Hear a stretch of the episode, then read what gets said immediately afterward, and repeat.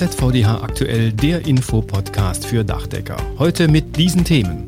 Kurz vor der Bundestagswahl sprechen wir nochmal über die Wahlprüfsteine des ZVDH zur Wahl. Heute geht es um die Entsorgung von Altmaterial. Beim Wiederaufbau nach der Flutkatastrophe helfen auch jede Menge Handwerker. Die BG Bau unterstützt mit Infos zur Gefahrenabwehr bei den Aufräumarbeiten. Und wir sprechen in dieser Folge über Musik, denn der Handwerkssong mit dem Titel Was für immer bleibt ist gerade erschienen. Und damit herzlich willkommen zu dieser Ausgabe von ZVDH aktuell. Ich bin Wolfgang Schmitz. Schön, dass Sie auch dabei sind. In Kürze ist es soweit. Die Bundestagswahlen stehen an. In den vorangegangenen Podcasts haben wir die Wahlprüfsteine des ZVDH, also die Forderungen des Dachdeckerhandwerks an die Politik im Einzelnen beleuchtet. Ein Thema steht noch aus. In diesem Podcast geht es um das Thema Entsorgung. Entsorgung hängt wiederum unmittelbar zusammen mit der Sanierung von Häusern. Denn wo saniert wird, da fällt Material an, das entsorgt werden muss. Nach einer Umfrage des ZVDH berichten rund 30 Prozent der befragten Unternehmen, dass HBCD-haltige Dämmplatten nicht durch die Entsorger eingesammelt werden. Bei asbesthaltigen Bitumenbahnen sind es immerhin rund 15 Prozent. Und wenn die Entsorgung nicht gesichert ist, ist auch die Sanierungsquote als ein Baustein für den Klimaschutz in Gefahr. Dazu bin ich jetzt verbunden mit Anke Maske. Sie ist Geschäftsführerin des Dachdecker Landesverbands in Brandenburg. Guten Tag, Frau Maske. Guten Tag, Herr Schmitz. Frau Maske, was ist ganz konkret das Problem bei der Entsorgung? Etwa zehn Prozent der zu entsorgenden Teerpappen, teilweise auch Bitumenbahnen, enthalten nach Untersuchungen Asbest. Die zugelassenen Entsorgungsanlagen verweigern bzw. reduzieren die Annahme von Teerpappen, wenn diese nicht zuvor auf Asbest untersucht wurden, da die Vorbehandlung und die Verbrennung in diesen Anlagen das Asbest nicht wirkungsvoll zerstört. In Brandenburg ist dafür die Sonderabfallgesellschaft Berlin-Brandenburg zuständig und teilte unlängst uns mit, dass 1600 Tonnen der 16.000 Tonnen Teerpappen, die in Berlin und Brandenburg jährlich zur Entsorgung angemeldet werden, mit Asbest belastet sind. Da können Sie sich ja vorstellen und hochrechnen, was das bedeutet für ganz Deutschland. Also das sind Unmengen von Müllbergen. Um den Arbeits- und den Gesundheitsschutz und den Umweltschutz nicht zu gefährden, fordern die Entsorgungsanlagenbetreiber den Nachweis für Faserfreiheit. Eine solche Analyse kostet 300 Euro pro Analyse. Asbesthaltige Teerpappen dürfen nach dem gegenwärtigen Stand ausschließlich unter Tage deponiert werden. Dadurch steigen die Kosten auf unglaubliche 1000 Euro pro Tonne. Der Abfallerzeuger muss nun eine repräsentative Probe auf karzinogene Fasern veranlassen und dem Sorgungsanlagenbetreiber vor Anlieferung äh, den Nachweis geben. Die Dachdecker bleiben also bildlich gesprochen auf gesundheitsschädlichen Abfallbergen sitzen, weil Entsorger den Müll nicht abnehmen oder müssen deutlich mehr zahlen, um das anfallende Material zu entsorgen, richtig? Richtig. Hier haben wir eine Schieflage in der Verantwortlichkeit.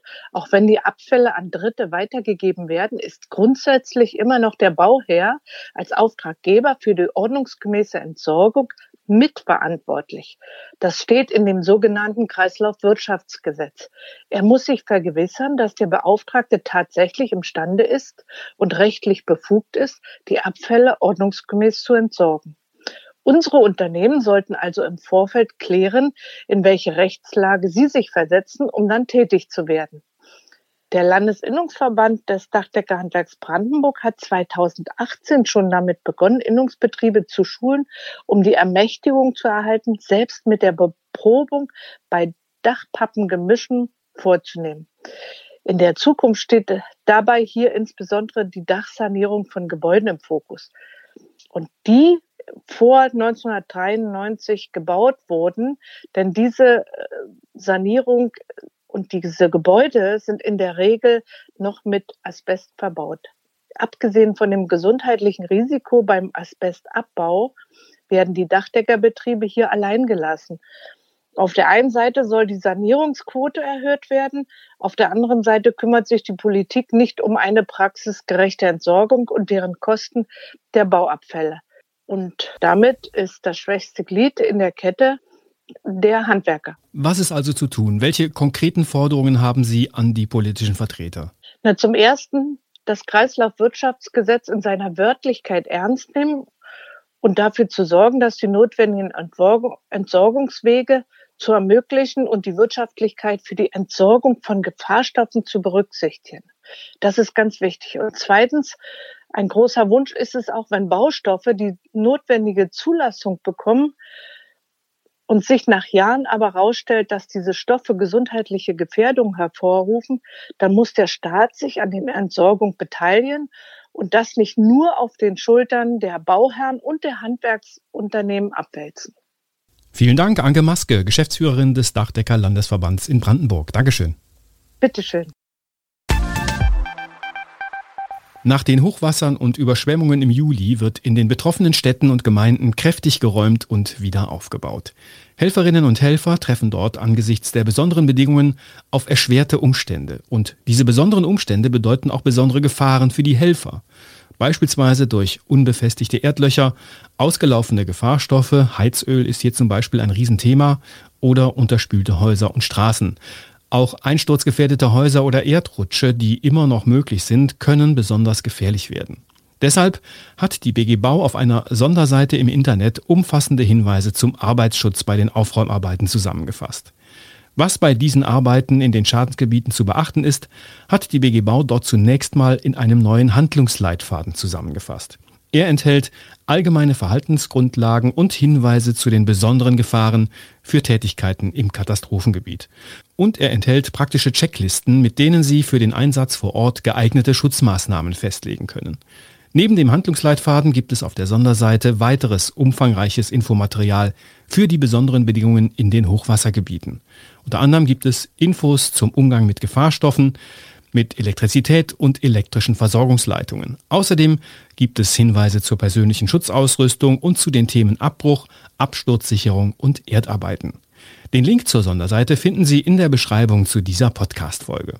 Und wenn auch Sie im Ahrtal oder den anderen von der Flutkatastrophe betroffenen Gebieten helfen wollen, dann legen wir Ihnen eine neue Website ans Herz. Handwerkbautauf.de heißt sie, jeweils mit Bindestrich geschrieben.